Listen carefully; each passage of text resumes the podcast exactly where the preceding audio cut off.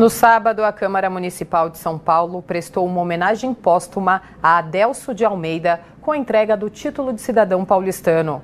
A iniciativa foi do vereador Hélio Rodrigues, do PT. As fotos em branco e preto preservam a memória de Adelso de Almeida. Nascido na Bahia em 1920, veio morar na cidade de São Paulo ainda jovem. Por aqui viveu por seis décadas, se despedindo dos parentes e amigos em 1994, aos 74 anos de idade. Na capital, marcou história defendendo os trabalhadores operários, assim como conta o vereador Hélio Rodrigues.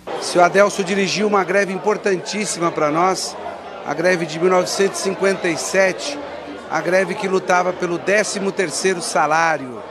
Né? Então, essa homenagem é justa, acho que está no momento certo. Migrou da Bahia, trabalhou em outras empresas, mas a sua grande militância foi como trabalhador da nitroquímica. A sessão solene foi realizada na subsede do Sindicato dos Químicos de São Paulo, em São Miguel Paulista, zona leste da cidade.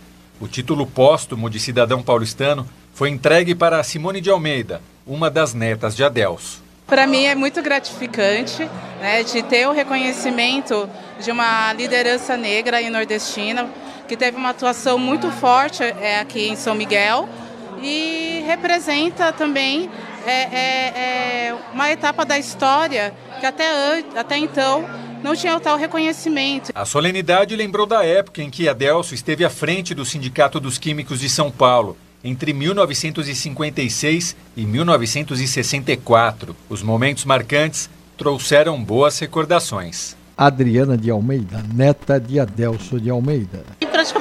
Palavras porque eu estou bem emocionada. Meu avô foi maravilhoso, um líder nato.